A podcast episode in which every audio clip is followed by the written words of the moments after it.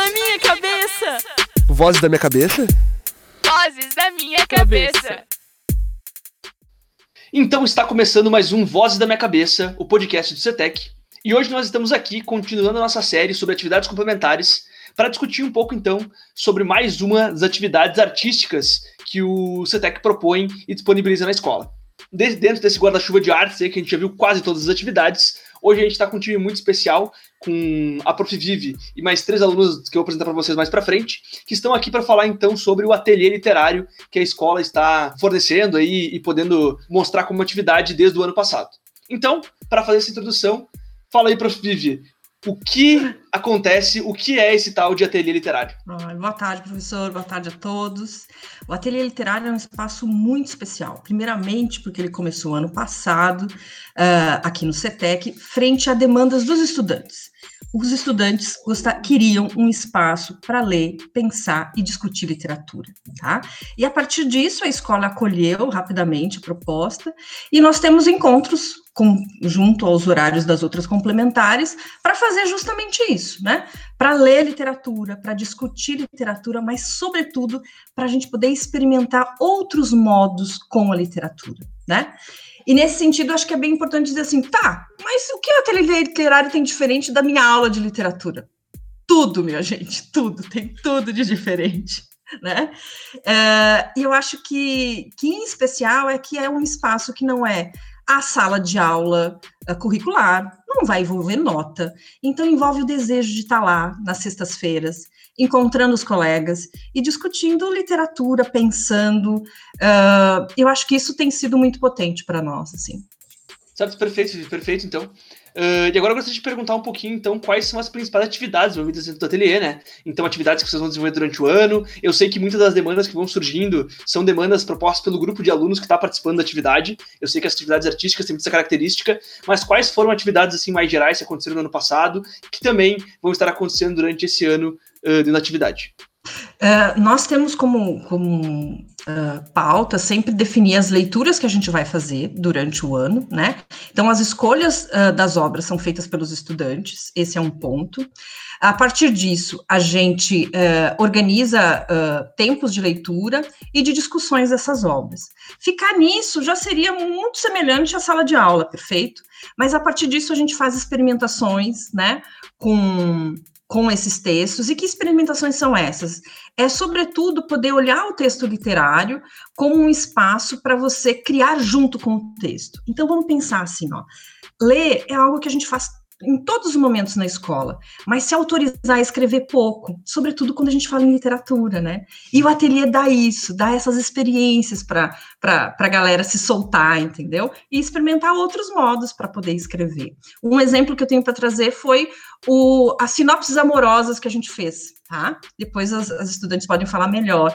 Elas escolheram, eles escolheram livros que eram importantes para eles, independente de ser uh, literatura canônica ou não, para dizer por que, que aquele livro era importante e poder apresentar isso aos demais, né? Então, acho que essa é um exemplo, assim, do que a gente vem é, inventando. A palavra inventar combina bastante com o ateliê.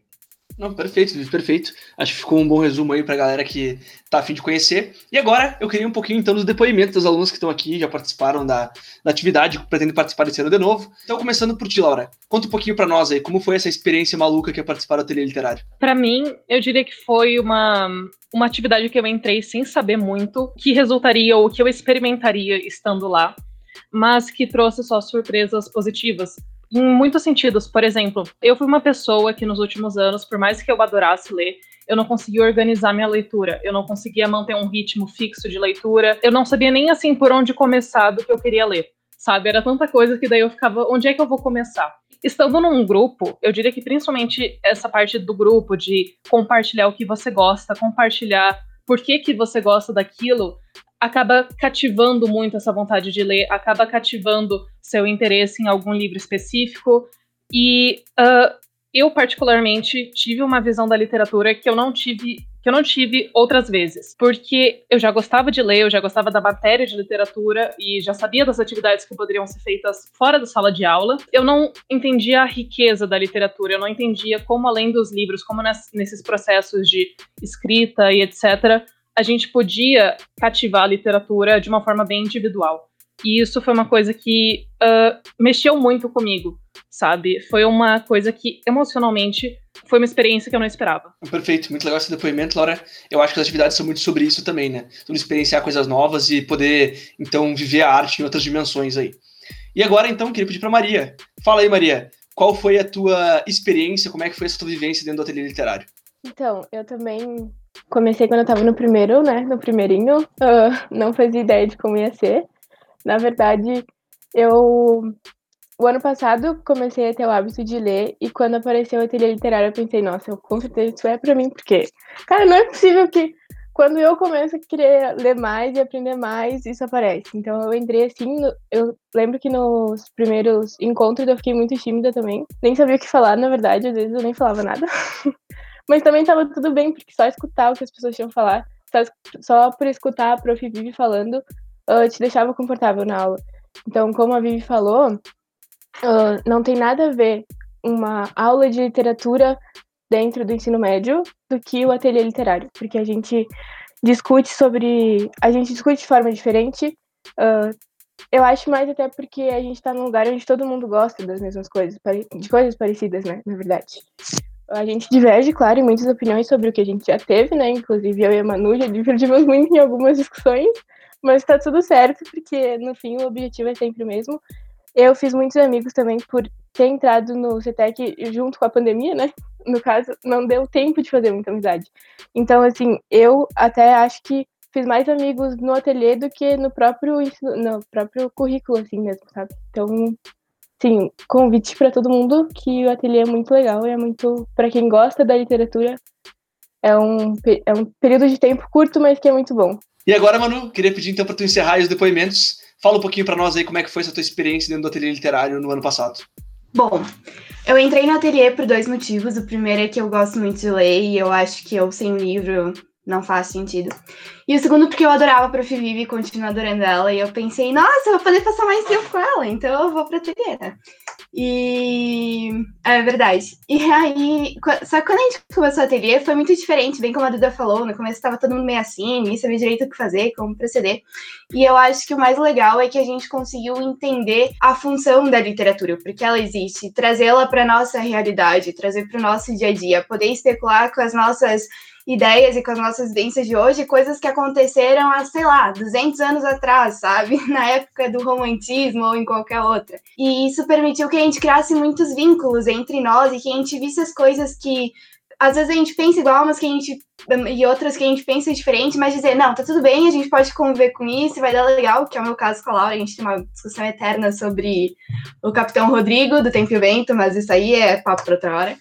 Então, eu acho que isso que permite. A Prof. Vivi fala uma coisa que eu disse até o ano passado para ela e que eu gosto muito, que ela diz, ah, é muito potente. E no começo da ateliê, quando ela falou isso, eu fiquei pensando, o que, que é essa potência que ela quer dizer, né? Como boa estudante de humanos, eu dei matemática, eu dei potências. E eu pensei, bah, o que, que, que, que é isso? O que, que ela tá querendo falar? E hoje eu entendo. Eu acho que é, é muito isso, sabe? É sobre o que a gente pode fazer junto, é sobre o que a gente pode construir e que mundo que a gente pode deixar. Então, o ateliê me proporcionou isso e eu acho que é demais. Nossa, primeiro assim, né, gente, ouvir isso, né? Agora do lado de professor, assim, é, é muito fogo, né? Vocês também não podem fazer uma coisa dessa no meio de uma pandemia, num podcast, falando essas coisas, porque a, a história da potência que a, que a Manu traz, e do convívio que a Maria Eduarda uh, falou que foi possível ela no primeiro ano, a Laura dizendo, ah, mexeu comigo, mexeu. Isso é a potência, é a vida. Literatura é vida. E não só a vida que a gente representa como a vida imita a arte, não, é a força que a gente tem para viver, sobretudo os nossos impossíveis, né? E, e, quando eu digo que a literatura uh, nos dá uh, não só conhecimento, que ela também nos dá, ela nos dá essa possibilidade frente a um desconhecido, frente a tantos desafios que a gente tem. Não estou falando de autoajuda, tá? Embora também possa ser. Eu estou falando da força de uma vida, né? E aí, a gente tem um mundo, né? Essa, assim, não tem, não tem como classificar o que é literatura boa, o que não é. O que tem é a força, né? E a gente vem nesse espaço, assim, discutindo coisas muito importantes. Os jovens, os estudantes do CETEC, a todo momento, me deixam, assim, uh, em estado de choque. né? Frente ao que eles trazem, né? A partir de um texto, das colocações. O fato é esse: o ateliê literário só existe por conta disso, desse encontro básico, assim. Ah, eu gosto muito das trilogias, tá? é, somos nós, eu, eles e a literatura. E aí faz essa liga e o resto a gente só corre para o abraço na sexta-feira à tarde, numa sexta-feira à tarde, a gente se encontra para isso, para falar de literatura nesse trio aí que reverbera muita, muita coisa, tá? Então, gente, vem, vem pelo menos dar uma espiada, né? Pode não ficar, mas vem, vem dar uma olhada, vão ser muito bem recebidos, muito bem recebidos. Eu só queria falar que eu sabia que a Manu ia trazer a questão do Capitão Rodrigo. Eu tinha certeza, cara, porque assim, faz meses.